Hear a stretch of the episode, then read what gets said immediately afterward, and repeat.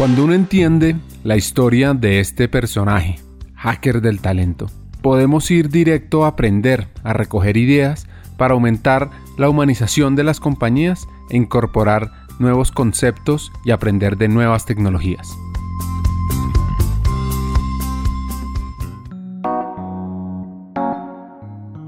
Así que este caleño logró su sueño, de estar en estrategia, en impacto y muy enfocado en evolucionar la empresa con nuevas estructuras y también apoyando grandes emprendimientos en temas cercanos a los negocios que lo rodean. Ahora, lo clave de todo es su foco estratégico, táctico y operativo en talento. Bueno, sin duda, y esto se repite mucho, pero, pero si se repite es porque así es, y yo lo creo firmemente, el talento es el que hace la diferencia. El talento hace la empresa o deshace la empresa. El talento mueve la empresa o la frena. Y para nosotros, eh, nuestros 900 colaboradores de planta y las 13.000 personas que enviamos donde nuestros clientes, pues son primero nuestra razón de ser y la razón por la cual nos despertamos cada mañana a trabajar. Y segundo, pues nuestro motor y nuestro pilar fundamental.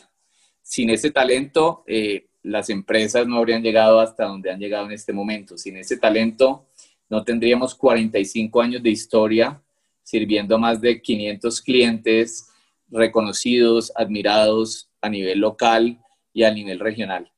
El talento es el factor fundamental de nuestro éxito y le invertimos mucho tiempo, mucha energía, mucho corazón y recurso a trabajar con ese talento por un lado, asegurando que tenemos las estructuras adecuadas en cuanto a perfil, en cuanto a pasión, en cuanto a conocimiento, y por otro lado, asegurando que todo nuestro equipo de trabajo entiende perfectamente que lo que hacemos lo hacemos con un propósito superior, y ese propósito nuestro es acercar a la gente a sus sueños.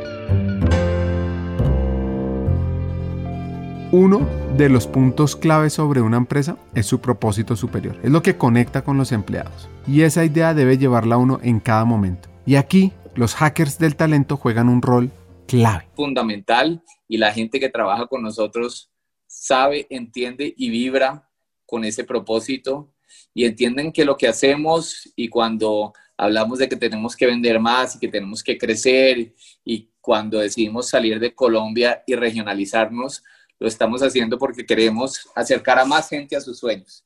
Y nuestro propósito superior es el que nos guía y el que guía a cada una de las personas que trabajan con nosotros y la razón por la cual cada una de las personas que trabaja con nosotros se despierta por la mañana y llega a la oficina o desde su computadora atiende a, a los clientes y a los empleados con energía y con pasión, porque creemos que ese gran propósito transforma la sociedad y es lo que internamente nos mueve a nosotros a hacer un buen trabajo.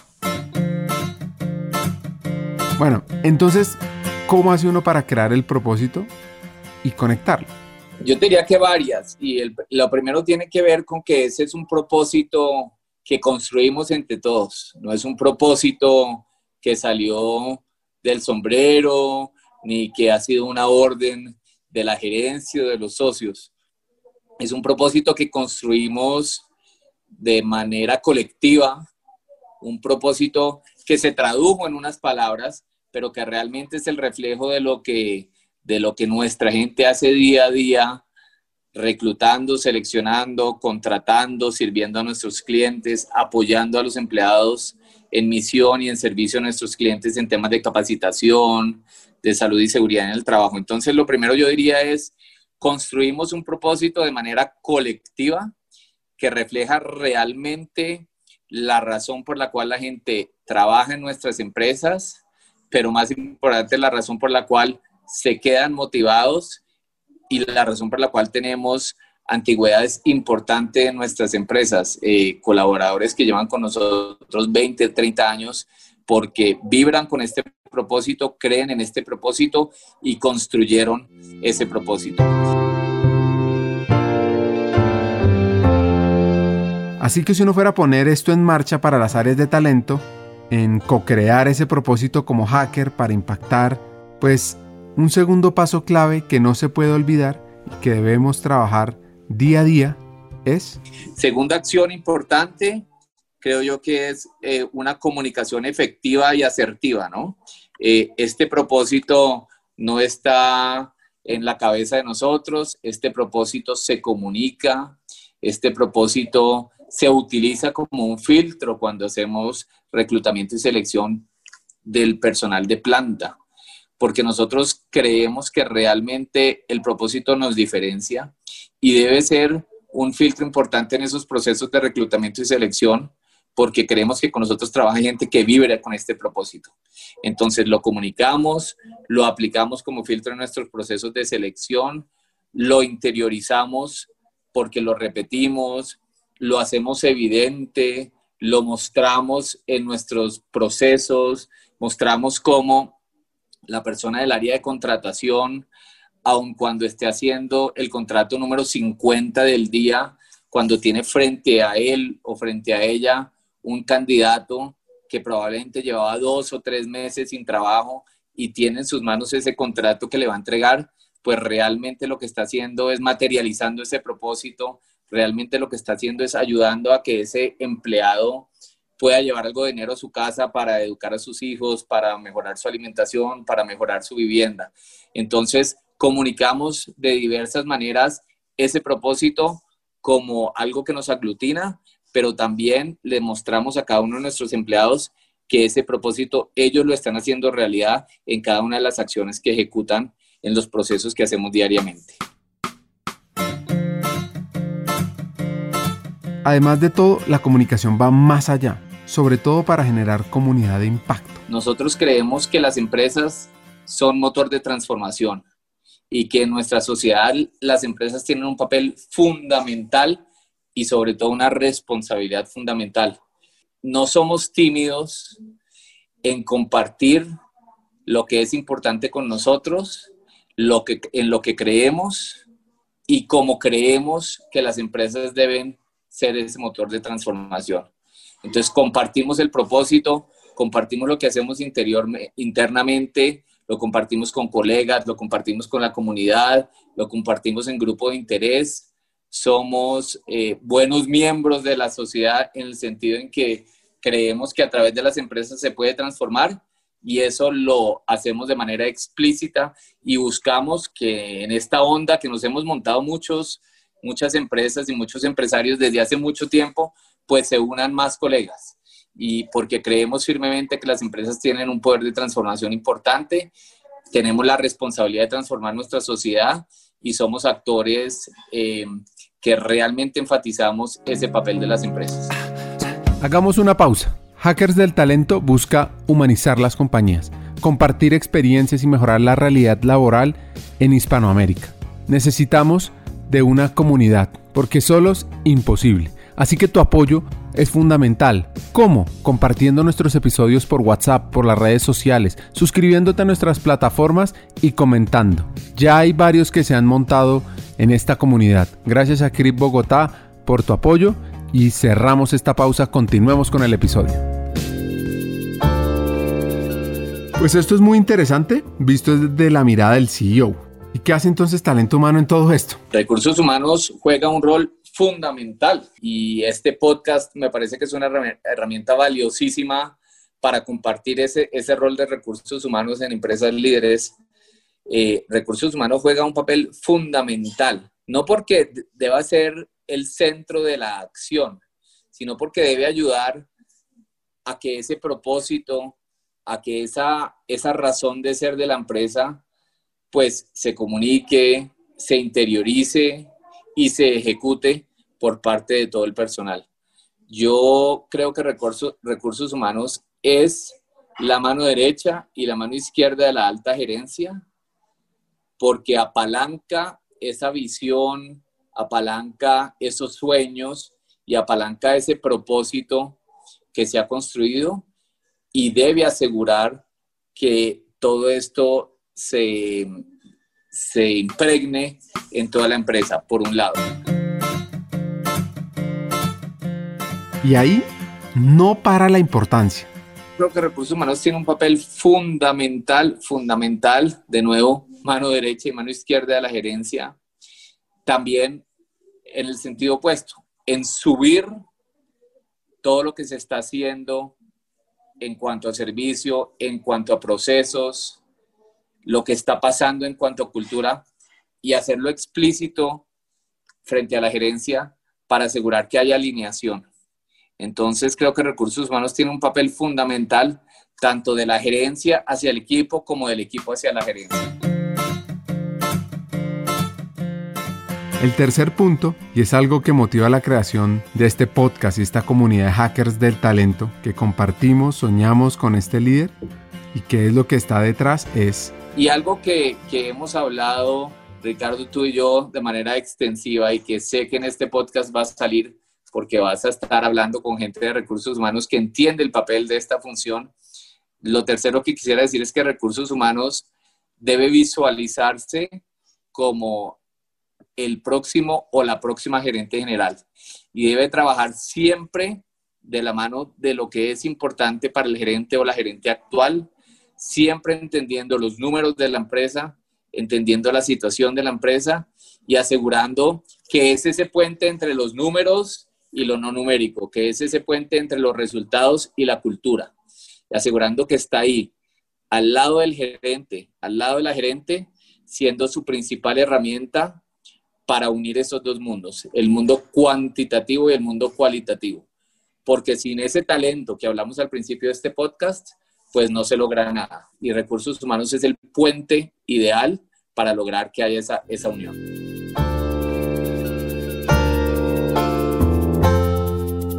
Sobre este último punto quiero profundizar y que ojalá más actores se unan a este sueño loco que tenemos en Hackers del Talento. Ese es, un gran reto para los directivos de recursos humanos, para la gente que, está trabajando en recursos humanos y que nos escucha hoy.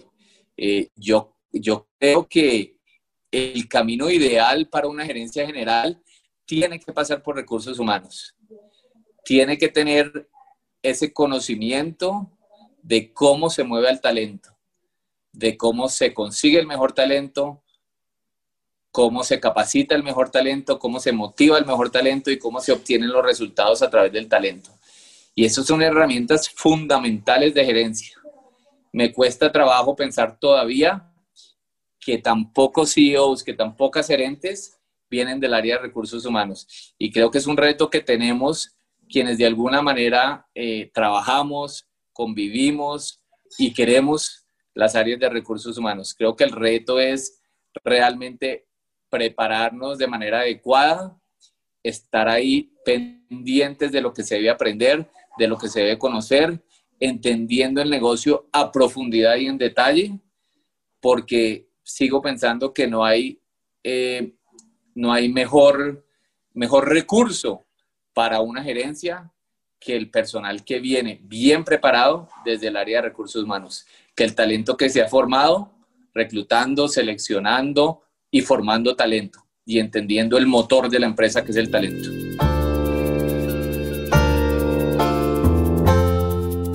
Estamos realmente convencidos que así será como dice Juan Fernando.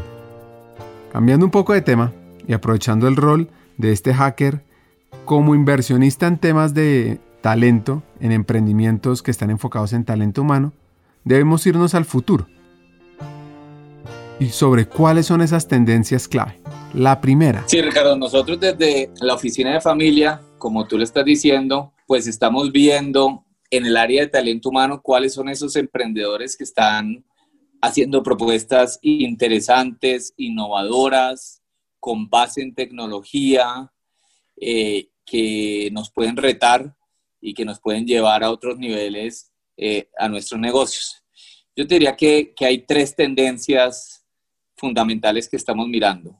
Uno, la globalización del talento. Ni hablar ahora en épocas de, pandemia, pero digamos que en los últimos años, y esto es una tendencia que, que ha venido creciendo y que obviamente ahora se disparó, pero los límites y las barreras geográficas se han ido desapareciendo. Y las empresas grandes, medianas y pequeñas están buscando el mejor talento, no importa dónde esté. Entonces, ahí hemos nosotros invertido en empresas que hacen reclutamiento y selección, eh, empresas que buscan talento en el mundo y que lo están buscando de manera diferencial, que lo están buscando de manera innovadora, que lo están buscando a través de tecnología. Entonces, la primera tendencia, sin duda, la globalización del talento. Las empresas están buscando el mejor talento, no importa dónde esté. Y estos son empresas pequeñas, startups de tecnología, están buscando el mejor talento, no importa dónde esté, y empresas medianas y grandes. La segunda tendencia es cómo hacer la diferencia con el talento. Segundo, creo que el tema de la capacitación y la educación sigue siendo fundamental, fundamental. El diferencial de las empresas lo hace el talento y las empresas han entendido que tienen que invertir y deben seguir invirtiendo en esa capacitación y en esa educación de talento. Entonces, hemos invertido también en empresas que entienden esa necesidad, que entienden la necesidad de, de dar capacitación de excelente nivel que entienden la necesidad de dar capacitación relevante, es decir, que le ayude al empleado a mejorar, a mejorar sus técnicas para lo que está haciendo y que entienden eh, la necesidad de, de, dar educación de impacto, que realmente le cambie la trayectoria a los, a los empleados. Entonces, la segunda tendencia se refuerza la importancia de que la diferenciación del talento se hace a través de educación, se hace a través de capacitación. En Banza estamos convencidos de la importancia de aprender, de enseñar, de compartir experiencias e inspirarse de otros para que el talento evolucione y así pueda afrontar los retos a futuro. Y la tercera tendencia, sin duda, eh, tiene que ver con la tecnología como herramienta transformadora de todo lo que estamos haciendo de nuevo yo les hablaba que, que, invertimos en tres áreas, recursos humanos, merchandising y logística. Y, y, una base común de esos emprendimientos en los que hemos invertido es que con tecnología se están rompiendo paradigmas, con tecnología se está avanzando mucho más rápido, con tecnología se están creando nuevos servicios, con tecnología se están creando nuevos mercados y con tecnología realmente se está poniendo en jaque a muchas empresas de industrias, de industrias tradicionales. Entonces yo diría que esa tecnología pues ha permeado todos los campos, ha permeado el campo de los recursos humanos, ha permeado el campo del talento, ha permeado el campo del outsourcing especializado, como es el outsourcing de merchandising que hacemos nosotros, ha permeado el campo de logística. Y nosotros hemos invertido en empresas que con base en tecnología quieren retar y quieren en esas tres áreas pues transformar la manera como las industrias se comportan hoy en día. Con estas tres recomendaciones cerramos una conversación fabulosa con un CEO que vive y transpira por el talento humano. Aquí van mis tres hacks. El primero, el poder de generar una comunidad de líderes de talento humano, de hackers, para que los siguientes CEOs vengan de esa área y así humanizar las compañías. El segundo, la función clave que juegan los hackers del talento para vivir, difundir y conectar con el propósito superior de la empresa, que claro, viene desde el CEO. Y tres, un consejo que repito mucho y que no me canso, es estemos en constante aprendizaje, apoyando nuevas acciones para aprender, reaprender, desaprender y adaptarnos a los nuevos retos del futuro. Sigamos hackeando el talento.